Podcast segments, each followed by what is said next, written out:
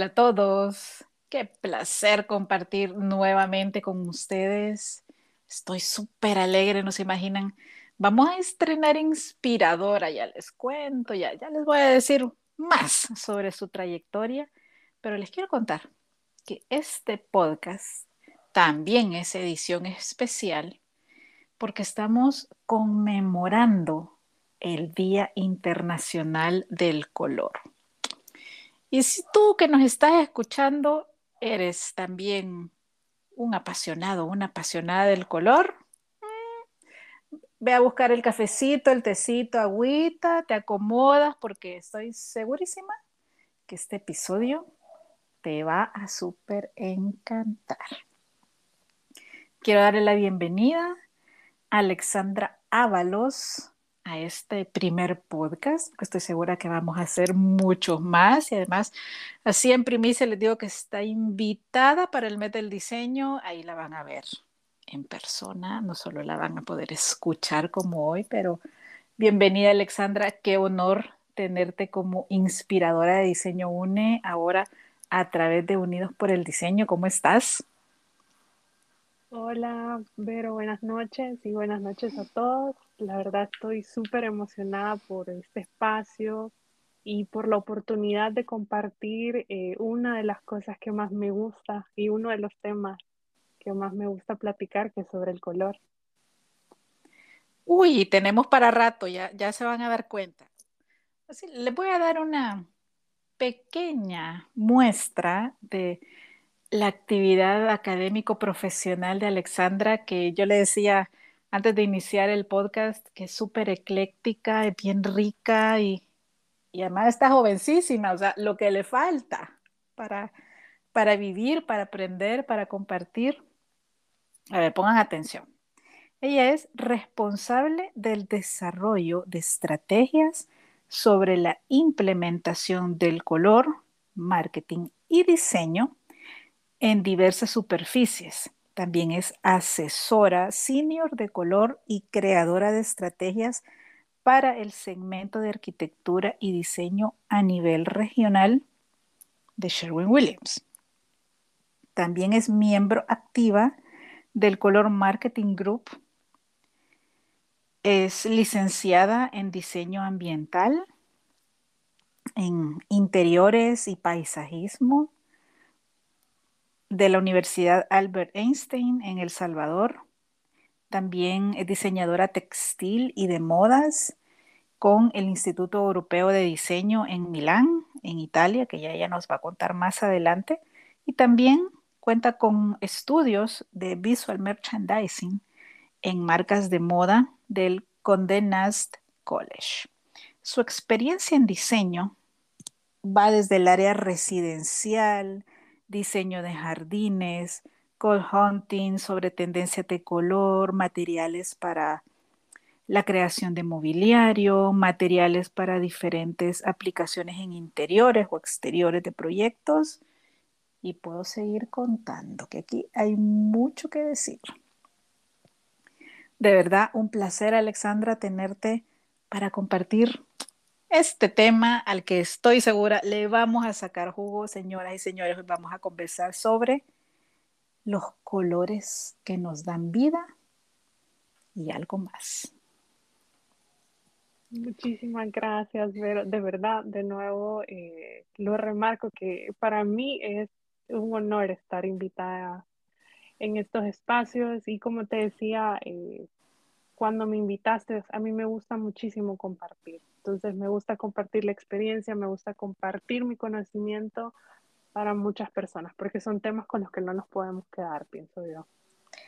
Sí, definitivamente. Totalmente de acuerdo contigo. Otra vez, gracias. Eh, les voy a compartir que, Alexandra la conocí por LinkedIn. me, me sugirió su perfil, la, plataforma, y dije, mmm, color, mmm, Sherwin Williams, sí, y dije, ok, agregar. Y me quedé así, pues espero que me agregue en algún momento. Tomó un par de días, pero finalmente se, hizo. No, súper rico, de verdad. Y, y, de verdad que genial que estemos eh, compartiendo este espacio a poquitos días de celebrar el Día Internacional del Color el 21 de marzo. Creo que es la primera vez que en serio hacemos algo mucho más formal en Diseño UNE y es, es un tema recurrente, pues es un tema sin el que de verdad no podemos vivir. Imagínense el mundo en grises. No, por Dios. Qué, qué terrible, qué aburrido pero afortunadamente tenemos pues una variedad enorme de gamas cromáticas y pues para ir entrando en materia en este podcast, dinos Alexandra, ¿cómo te describirías desde el color? ¿Cómo describirme desde el color?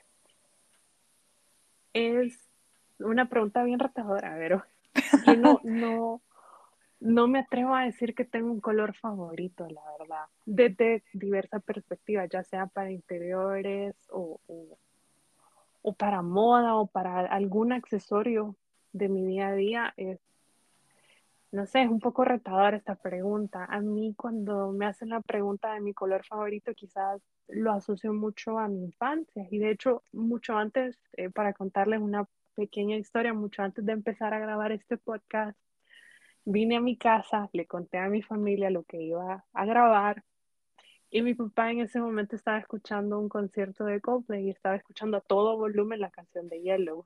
Se me hizo muy curioso por el tema que estamos platicando y, y, ya les voy a contar también por qué estamos asociando este color, el color amarillo.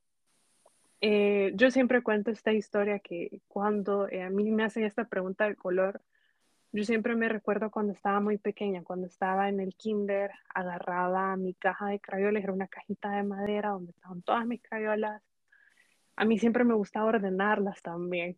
las guardaba desordenadas, pero ya cuando las volví a usar sí me gustaba ordenarlas. Y siempre mi primer color era el amarillo, era el, que ubicaba primero y a mí me encantaba, pero es que no les puedo describir cómo, pero me encantaba pintar el suelo de color amarillo, era mi favorito. Curioso porque en aquel entonces me acuerdo que con una de mis buenas amigas, todavía somos amigas, a pesar de, pero nos debatíamos, nos peleábamos, estábamos muy chiquitos, teníamos como 5 o 6 años, quién quería ser la, la Power Ranger rosada, ella siempre quería ser. Y a veces la pedía primero y bueno, decía, la María no es tan mala, me la puedo quedar. A veces ganaba la rosada, pero no siempre. Entonces, quizás describiéndome un poquito, pero no encerrándome, el color amarillo es, es uno de mis colores favoritos. No me he visto siempre de amarillo, pero sí tengo varios como acentos de amarillo. Me gusta diseñar con el color amarillo porque me recuerda todas estas emociones positivas a, través de mi vida. Ay, qué bonita anécdota. Em, sí, sí, yo creo que también coincido contigo. Fíjate, bueno, a mí de unos años para acá creo que la gente me asocia mucho con el negro porque no solo es parte del branding de Diseño UNE, a Ale y a mí el negro nos hace sentir confortables. Y muchos de los acentos sí son en amarillo, porque lo son. Diseño UNE tiene tres colores, el negro, el blanco y el dorado. Pero si no hay dorado, es un amarillo oro o un amarillo como mango maduro, le decimos a veces. Así bien salvadoreñizado. sí. y, coincido contigo, o sea, yo tampoco me he visto de amarillo, pero a nivel de espacios, de flores, de accesorios para como cojines o cosas así, hay mucho amarillo y mucho dorado. Sí, para mí también. es, para mí es un color que representa, eh, puede representar cambios, pero también como para todos es un color que es muy optimista. Entonces, todo ese significado que tenemos atrás de ese color también se me hace, se me hace súper increíble, la verdad. Yo creo que sí lo demuestras. Yo, yo les voy a, yo voy a ir poniendo aquí mis pequeños insertos de Alexandra. Le voy a decir que cuando tuve la oportunidad de conversar con ella en persona y los, y lo sostengo, ella es una persona luminosa. te refleja eso, te refleja esa frescura. Y yo, y yo, de hecho, cuando hemos seguido comunicándonos por WhatsApp, le digo, por favor, no pierdas tu frescura. Y creo que, creo que por ahí viene, por un amarillo así muy, muy tierno, pero cálido y especialmente luminoso. Gracias, qué bonito. Nunca, nunca me lo habían dicho. Gracias. Es que es bien fácil notarlo en ti, entonces sigue, sigue así. De verdad es una manera muy bonita de destacar entre los demás. Gracias. Con gusto. Y bueno, además del diseño, que ya no vas a contar también esa faceta, además del diseño, ¿cómo descubriste tu pasión por los colores? Luego de, esta niña de cinco años que destacaba el amarillo en sus crayolas, ¿qué pasó después?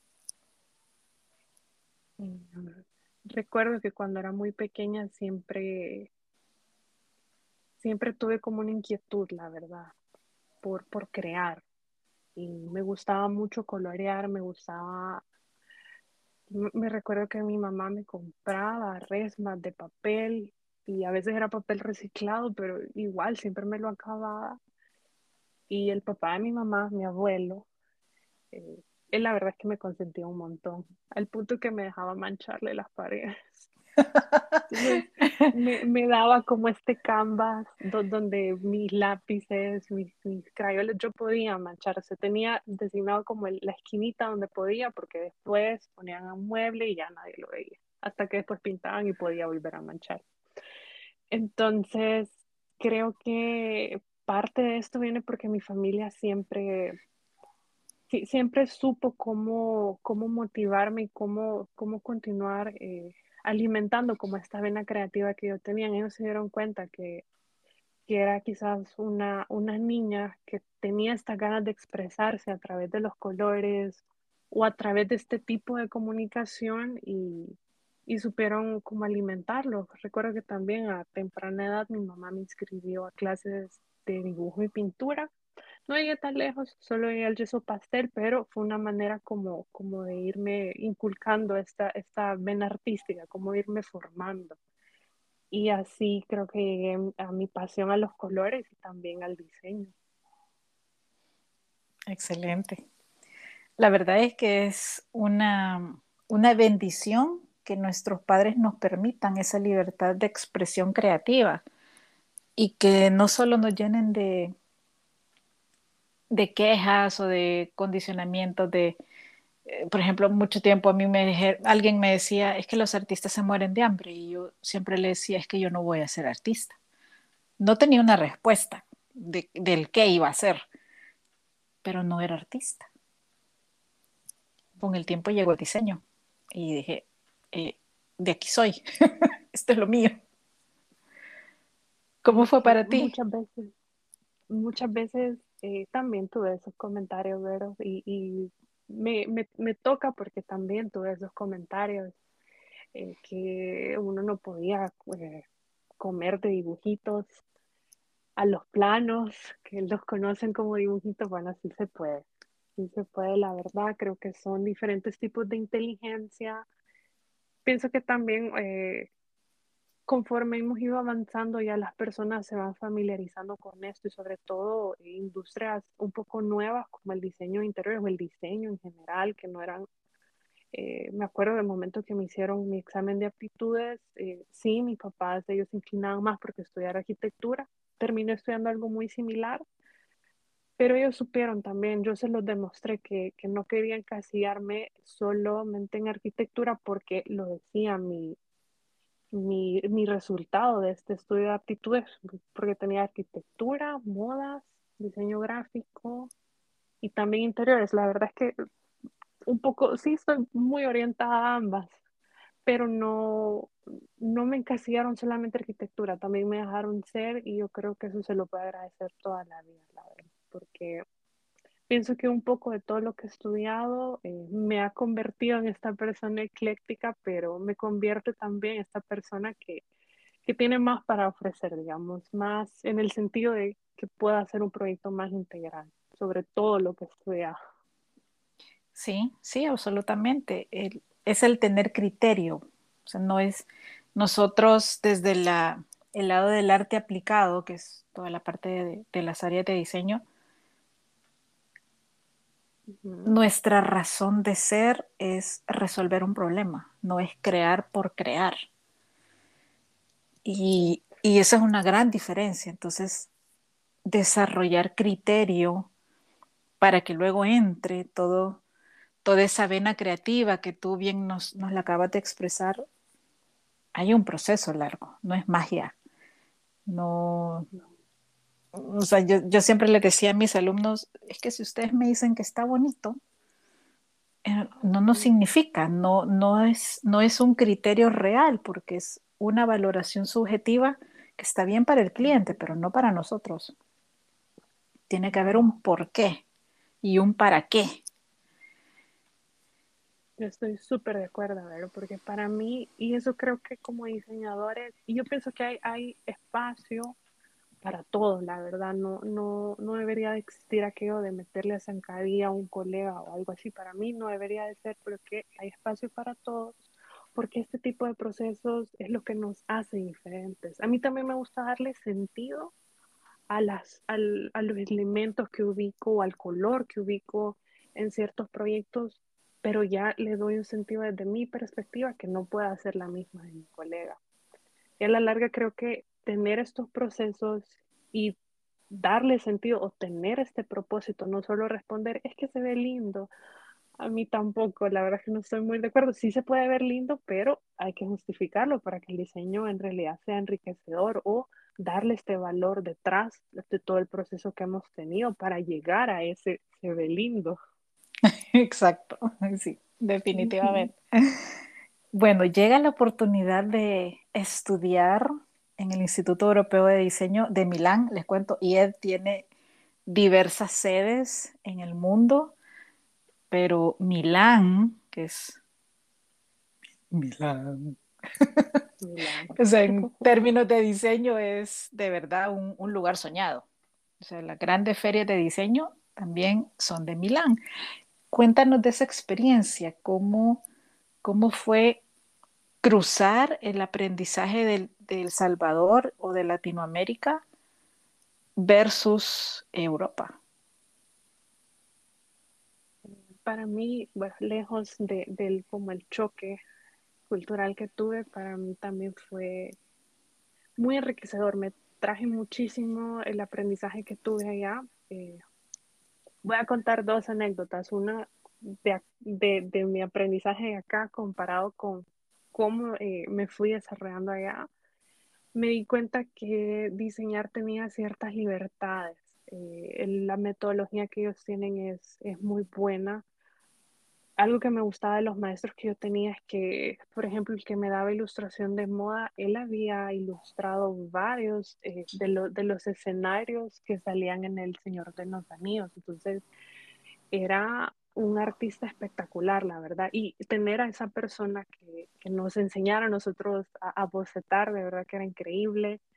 Lo que me gustaba es que varias eh, personas, y yo sé que aquí también, pero que se puede dar, pero creo que eso hace muy, muy, eh, le da muchísimo valor a un enseñante porque ellos también tenían sus trabajos paralelos a la enseñanza que nosotros nos estaban dando. Entonces, toda la información que a nosotros nos transmitían era como un feedback casi que inmediato de, de, lo que ellos estaban percibiendo en el medio y eso en una carrera como moda era indispensable.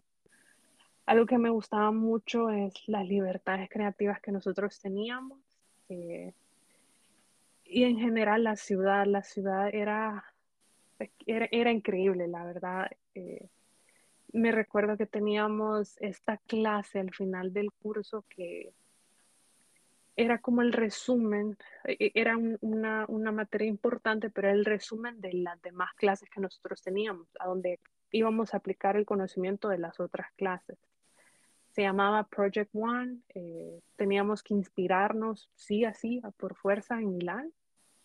Y habíamos hecho grupos al inicio de, de, del curso porque no, no, todavía no nos explicaban el, el resultado final al que esperaban que llegáramos. Y por asociación, eh, todas todas las personas que veníamos de Latinoamérica éramos un grupo.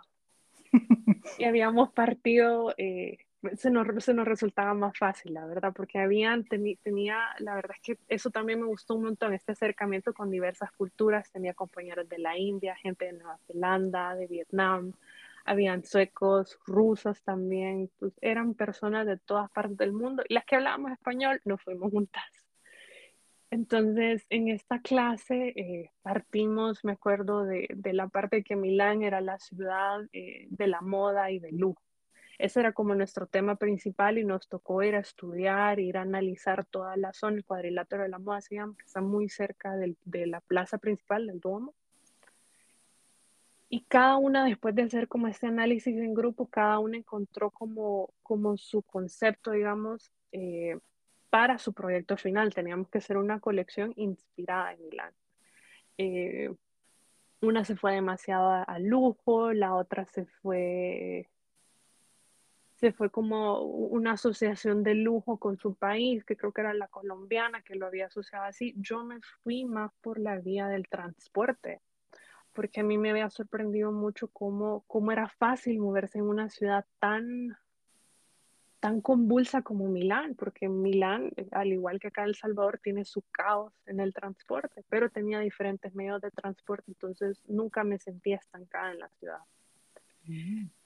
Lo asocié a eso y, ya fue un proceso como bien, bien largo de diseño porque le había eh, luego de darme cuenta de eso, porque fue la primera vez que puse un pie en Milán, fue a través de un medio de transporte. Y luego cuando lo asocié a que yo ya llevaba como un proceso de ya casi un año sintiéndome como extranjera, que no pertenecía, hubo un día que iba para esta clase y al costado de mi calle había una había un instituto. Que hacen en Italia hacen tres años de bachillerato, yo acá solamente hice dos en El Salvador, entonces eh, las personas que iban saliendo eran personas contemporáneas a mi edad, pero yo ya llevaba un poquito adelantada a la universidad. Y íbamos caminando a la misma parada de bus, a tomar la misma ruta, a hablar el mismo idioma, a hacer las mismas actividades y ahí me hizo clic. Yo ya no era, era una extranjera, pero ya no estaba tan lejos de la realidad que ellos que, estábamos compartiendo en ese instante. Entonces de ahí surge mi inspiración. El hecho, y, con esto la historia, el punto de haberles contado esta historia es que tener como esto, e, esta como conceptualización y darle todo este sentido, asociarlo con mi experiencia, creo que son, son eh, elementos o creo, que son cosas que todavía acá no las he encontrado, al menos no las encontré durante mi formación acá en El Salvador, donde de verdad me retaron a, a cuestionarme y a indagar en mí cómo, cómo hacer una, una, colección en una ciudad tan icónica, cuando uno cree que, lo, que todo lo creado ya está, ya no podemos sacar más. Pero cómo a través de mi experiencia, cómo a través de asociarme yo con la ciudad pude crear algo. Y, y eso es algo que me gustó mucho, que también en cierta medida nos dejaban ser o nos empujaban a hacer algo diferente. Y eso me gustó mucho de, de, mi experiencia de haber estudiado allá. También eh, que en realidad en una ciudad tan, tan cosmopolita como Milán, uno se puede inspirar de todo. De verdad que es una experiencia increíble. Y para las personas que nos escuchan, si todavía están como con esa duda o con esa espinita de querer intentarlo. Yo sé que estamos en tiempos un poco complicados por la pandemia, las cuarentenas, pero yo les animo a que lo hagan. La verdad es que son experiencias que cambian la vida y son súper enriquecedoras para cualquier tipo de rama, no solo para el diseño. Wow, dan ganas de irse ya. Hagamos maletas, por favor. Sí. Vámonos. Sí, no, de verdad, qué, qué experiencia más rica y yo casi que me la he imaginado escuchándote. Y cómo llena de experiencia tu hoy, porque es, es un bagaje cultural, visual, sensorial, uh, puedo seguir, que no te lo dan los libros, que no te lo da el internet, que solo te lo puede dar estar allí y vivir allí. Sí, claro que sí.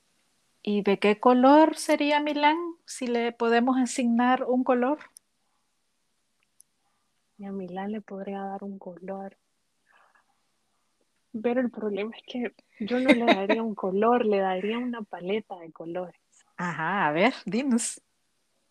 Quizás me iría por un, eh, un como entre beige, taupe, que acá es donde se asocia todo lo que he estudiado, porque me gusta inspirarme en la arquitectura para modas y viceversa.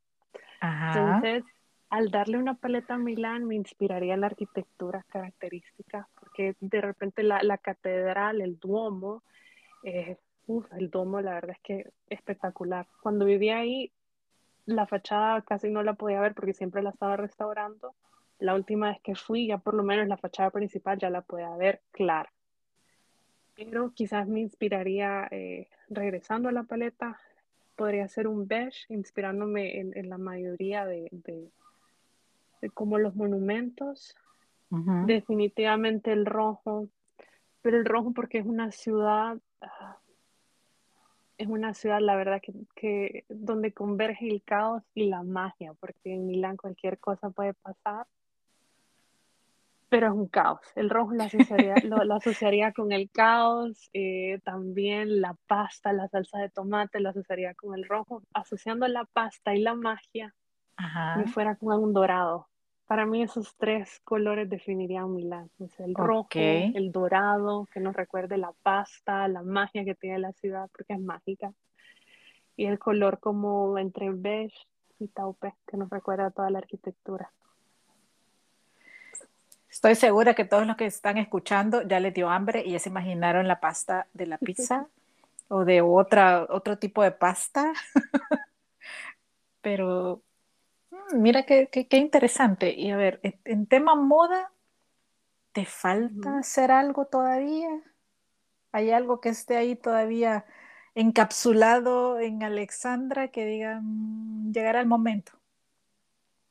Yo creo que sí, llegará el momento. Yo, yo, yo sé que sí, pero Creo que ahorita estoy muy fuerte en la parte de interiores y en la parte, en el mi día a día con Sherwin, sí, sí estoy, la verdad es que me siento plena, me gusta mucho esa parte. En moda sí sé que quisiera hacer más cosas, pero todavía, creo que todavía no es como mi momento. Sí hice un par estando en Caleidoscopio con el Museo Marte. Ah, hice un par de pasarelas, eh, pero creo que he fortalecido más mi parte de interiores. Sí regresaría a la moda. Tengo a mi costura que la amo. La verdad es que es mi secreto mejor guardado. La amo. Eh, pero solamente me hago cosas para mí ahorita. Si regreso, quizás haría como accesorios, carteras, porque he descubierto que también me gustan mucho las carteras.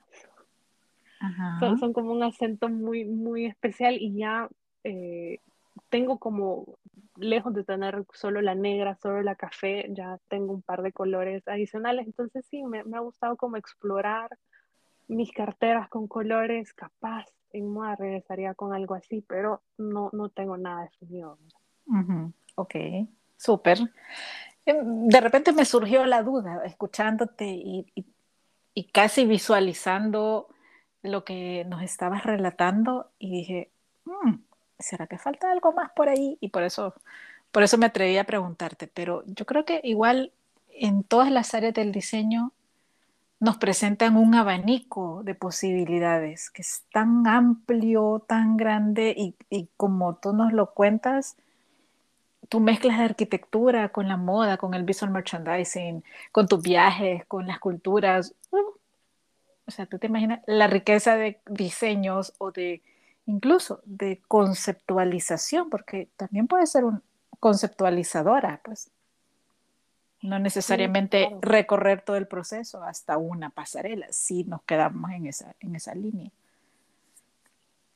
Sí, no, y, y, estoy súper de acuerdo, porque em, la verdad es que ocupo todos los recursos, ocupo todos, todos, todos mis recursos, la verdad. Es esta parte de conceptualizar, A veces sí confieso que ciertas cosas todavía las escribo en italiano. Eh, en mi trabajo a veces se ríen porque pongo una doble T, una doble P sin querer, una tilde al revés.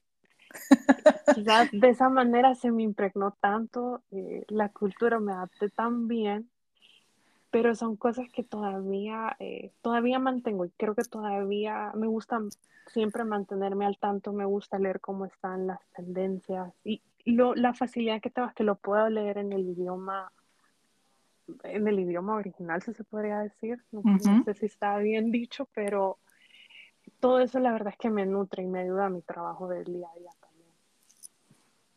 Riquísimo, riquísimo. Yo creo que quisiera que tuvieras un proyector en los ojos y, y pudiéramos ver todo lo que nos estás relatando.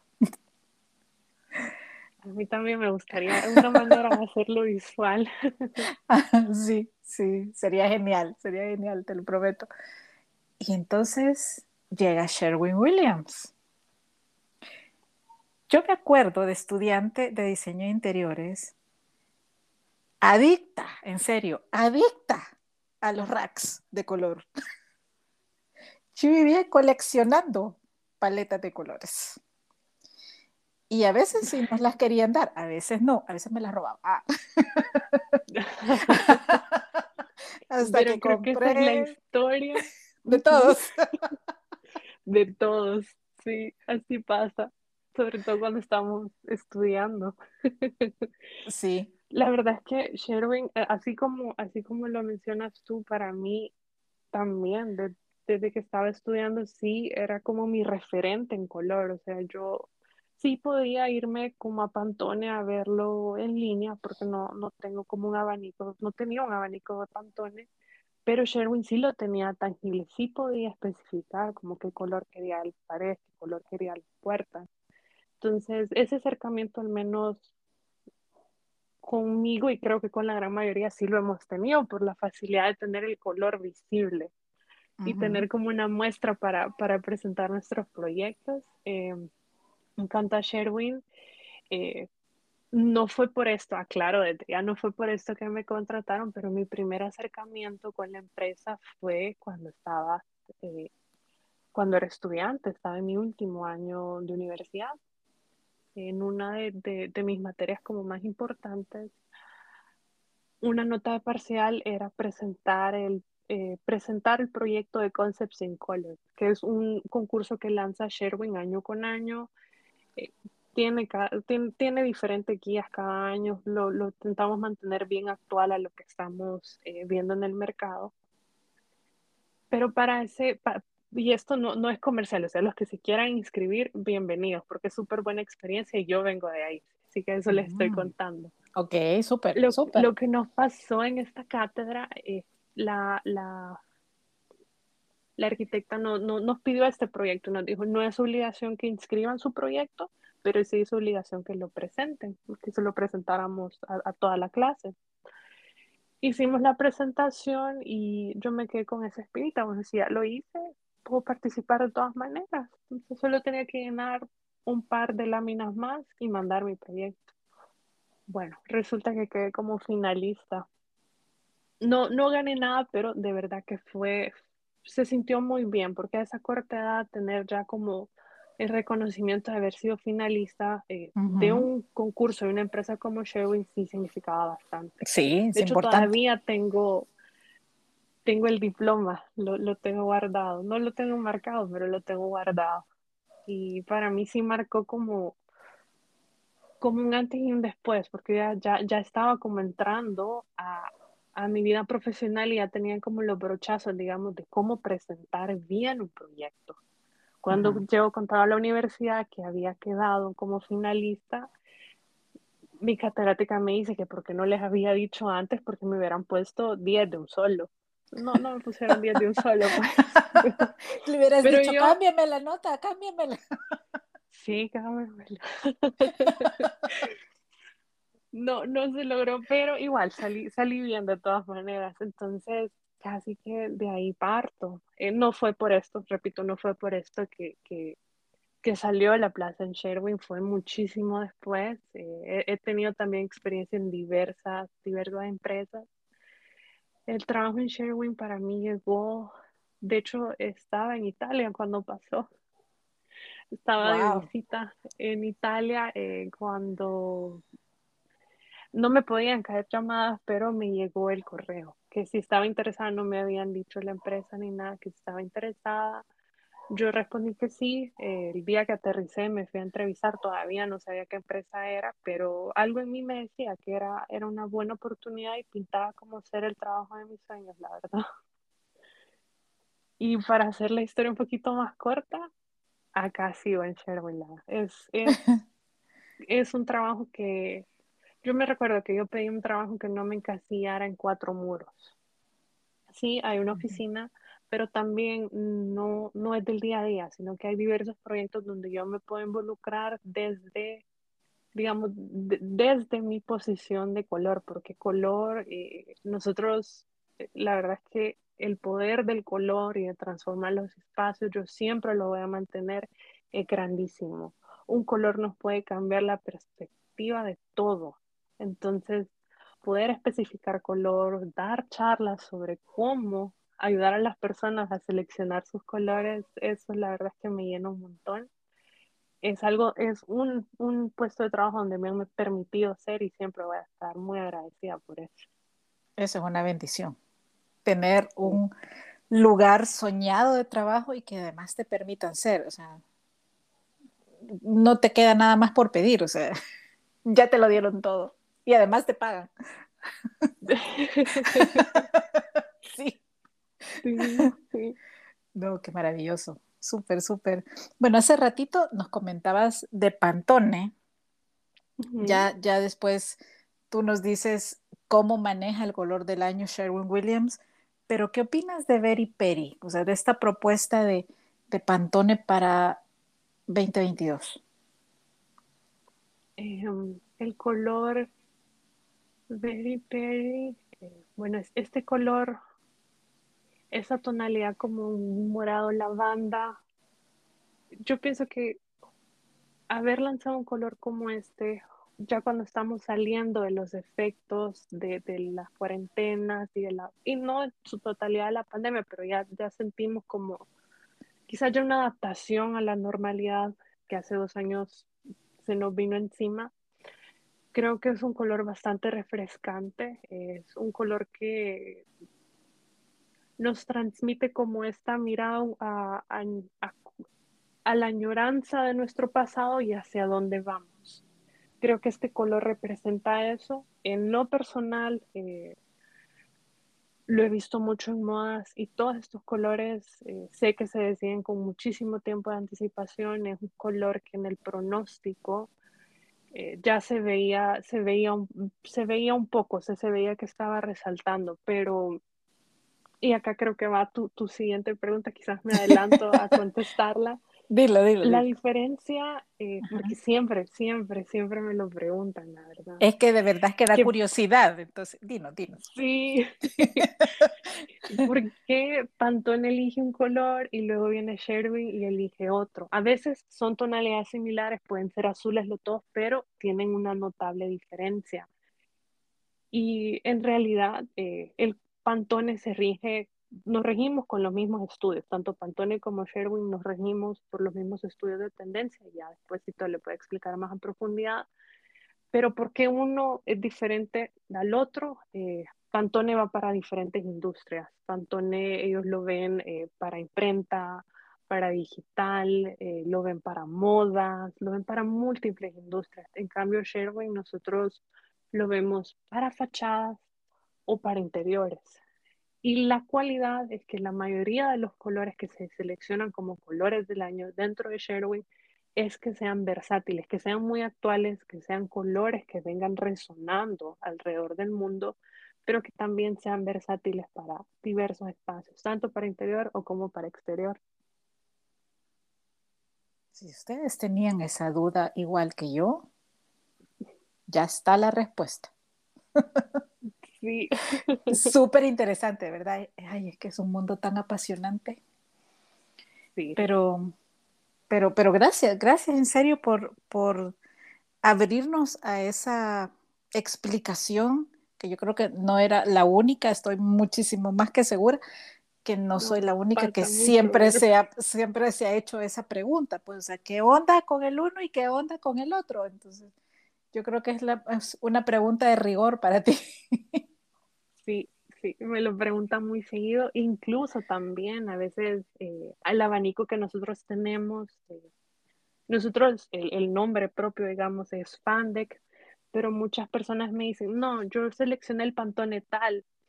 Entonces, es, es estamos muy acostumbrados a asociar todos los colores con pantone, pero se, se rigen del mismo estudio, pero la finalidad, digamos, de cada color es diversa. O incluso a veces es pantone como se va más para imprentas y, y el papel llega a un brillo mucho más, no sé, mucho más destacable que el brillo que puede llegar a tener la pintura, entonces tienden a, diferir un poco porque a veces también llegan y con toda esta parte de la especificación de color me llegan con un, eh, un código de Pantone y están buscando que se los iguale a, un, a uno de nuestros colores en Sherwin, que se puede. Podemos llegar al más similar.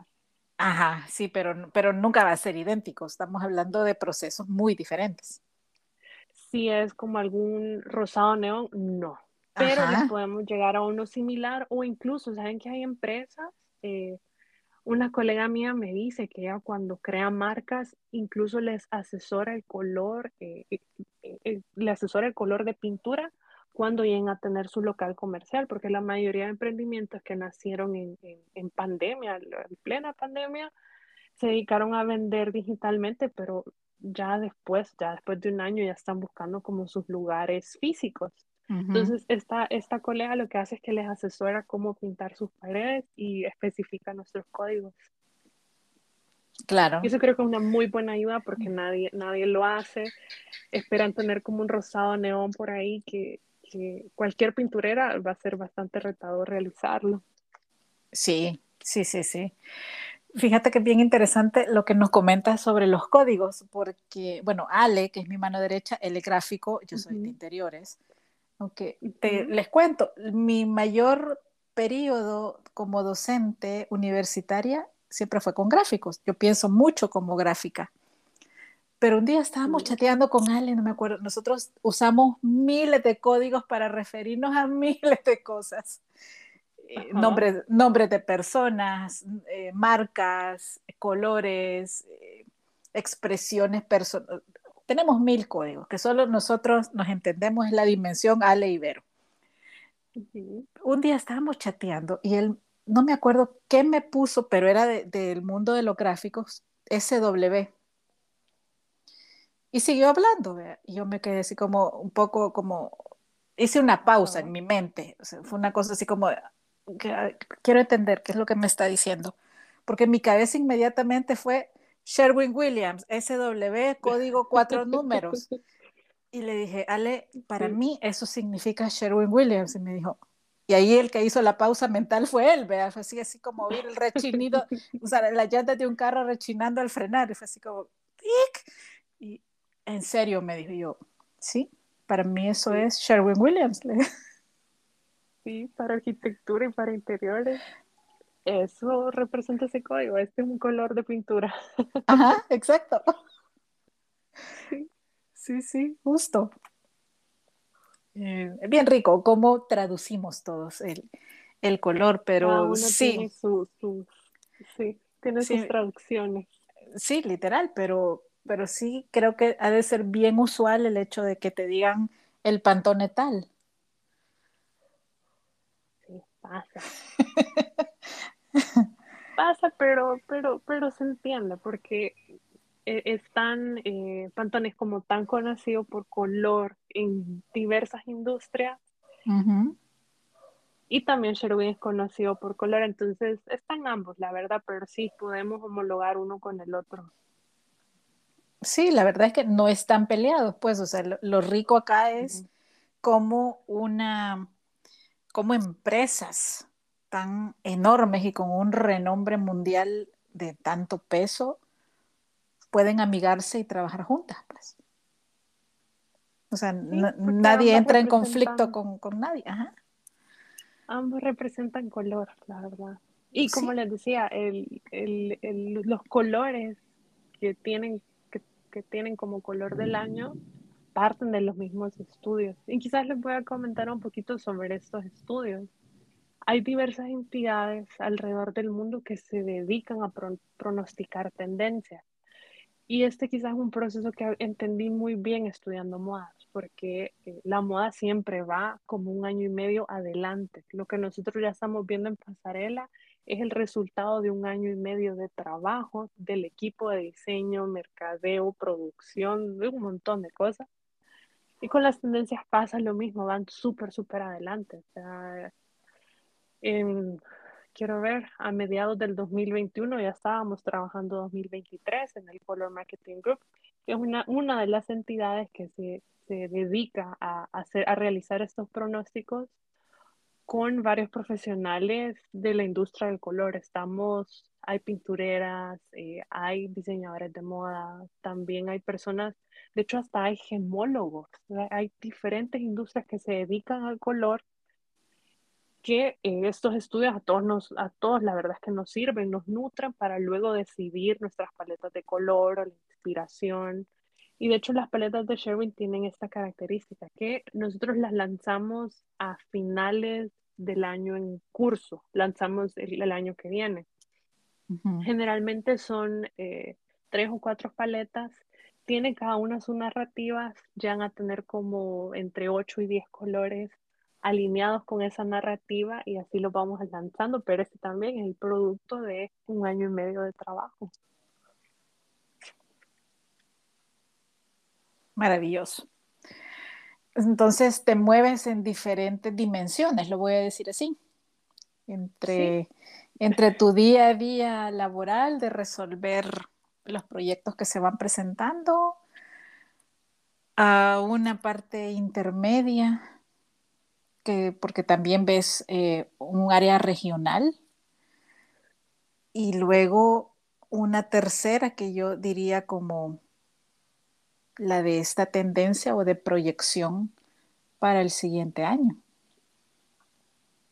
Sí, esas son eh, partes de, mi día a día en Sherwin. La parte de las tendencias, la verdad es que es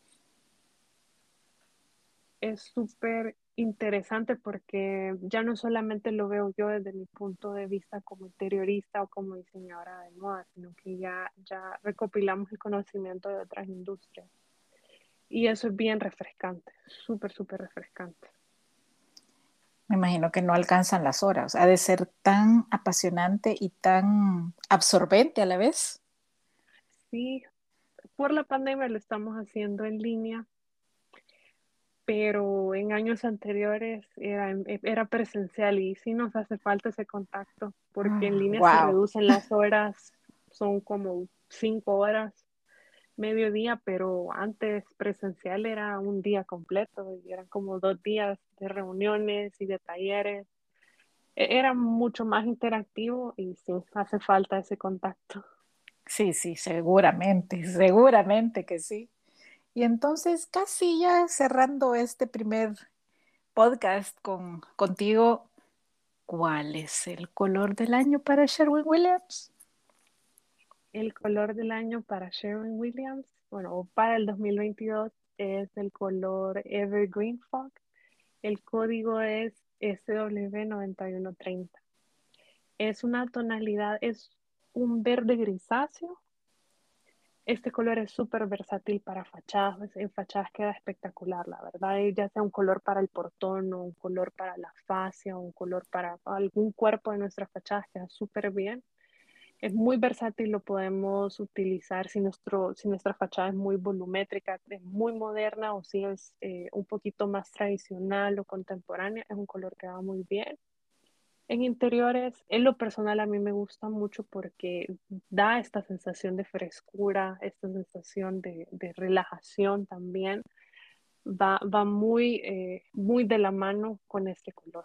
Eh, es un color, a mí, a mí, me encanta, la verdad. No, no puedo tener favorito, pero este color está espectacular. Y de hecho, pasa, ver hoy les cuento, que también en Sherwin le damos continuidad a nuestros colores del año. porque por ejemplo, en las paletas de este año, en Color Mix de este año, el color del 2021, el color Urban Bronze, está dentro de una, nuestra, dentro de, una de nuestras paletas, perdón.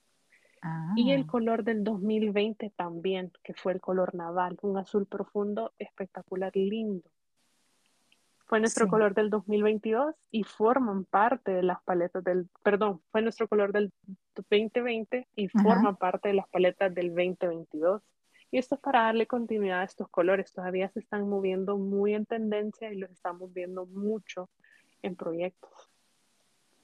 Ah, mire, ese dato es, completamente nuevo. Eso, eso no me lo esperaba, pero qué rico. O sea, que, que sigan siendo vigentes siguen siendo vigentes. Y curiosamente, Vero, y también otro, otro dato curioso que, que se, se dio a raíz de, la cuarentena también. Nosotros veníamos de ver espacios muy blancos, se había dado mucho esto de, del estilo escandinavo, de, de todos los espacios con muebles blancos, paredes blancas, piso de madera clara y cero color. Durante los encierros, yo creo que la mayoría nos pasó, buscamos transformar un espacio en nuestros hogares, cualquiera que sea, darle la vuelta a algo, cambiar de posición en nuestra cama, cualquier cambio, por mínimo que fuera, nosotros tomamos esa decisión. A mí me gusta hacer este comentario porque nunca el diseño de interiores fue tan importante como en las cuarentenas, porque nos mandaron a encerrarnos a la casa la mayoría. Entonces pasa que las personas se dieron cuenta de que necesitaban expresarse más en sus paredes, sentirse mejor en sus espacios. Y ese es un poco el reflejo de Color Mix de este año. Son colores bastante vibrantes, hay unos como neutros bien cálidos que ya van alejándose de este minimalismo escandinavo, el minimalismo japonés, sino que ya van buscando un poquito más de color. Y de hecho, eh, a nivel mundial, eh, quizás como latinoamericanos tenemos el chip de siempre ver afuera, no ver qué es lo que está pasando a nuestro alrededor y Latinoamérica está siendo referente también en tendencias y en tendencias de color. O sea, ya las personas nos ven a nosotros para inspirarse y nosotros siempre seguimos viendo fuera, pero deberíamos empezar a reconocer el valor que tenemos también como región. La verdad es que sí, tenés muchísima razón y te apoyo 100% o 300% mejor. Eh, veamos qué está pasando con las películas. O sea, Disney, Encanto, sí, que es un claro referente de, la cultura colombiana, sus paletas cromáticas, su sabor, su música, está nominada. Y, ahorita están em, publicando diferentes eh, logros que la película tiene y es una explosión de color. Es una explosión de color. Y son colores tan llamativos, tan vibrantes, son colores que nos representan. Y a lejos de ir, sé que siempre es, es, es, digamos, llamativo o es un poquito más enriquecedor ver hacia afuera y sentir que somos diferentes por, por nosotros inspirarnos de algo de fuera pero bajo los ojos del mundo nosotros nos estamos posicionando como referentes de inspiración. Vienen a nuestras regiones a inspirarse de, nuestros, eh, de las técnicas artesanales que nosotros tenemos, de nuestros colores, del manejo de colores que tenemos. Sí somos eh, una fuente de inspiración muy grande para el mundo. Me fascina, me fascina y creo que con esa frase vamos a, cerrar este episodio porque yo podría seguir platicando toda la noche, horas continuas con Alexandra, pero también quiero que dejemos contenido para otros episodios con ella, que estoy segura que, va a ser tan rico, interesante y, y curioso también, como el de hoy, que es conmemorativo al Día Internacional del Color que te digo, Alexandra, he disfrutado tanto esta conversación que hasta escalofríos me dan. Creo que tengo eh, los colores más vívidos en, mi mente y frente a mí. Y, nada, darte la gracia de verdad por aceptar esta invitación y por ahora también ser parte de la comunidad de Diseño UNE y de nuestras inspiradoras. Muchísimas gracias de nuevo por el espacio, Vero. Yo encantada y siempre lo voy a mantener. A mí me gusta compartir un poquito de lo que sé para nutrirnos entre todos. Maravilloso. Muchísimas gracias de nuevo a nombre de todos, de los que nos están escuchando a través de Unidos por el Diseño en Spotify y a los que también se enteren en nuestras redes sociales. Si alguien te quisiera contactar, eh, ¿cómo te buscan redes? ¿Cómo apareces? Me pueden contactar en LinkedIn. Aparezco como Alexandra Mariela Ábalos o como Aleriela. Ok, súper. Bueno, que tengan días llenos de color, que llenen sus vidas de alegría, de emoción y de pasión.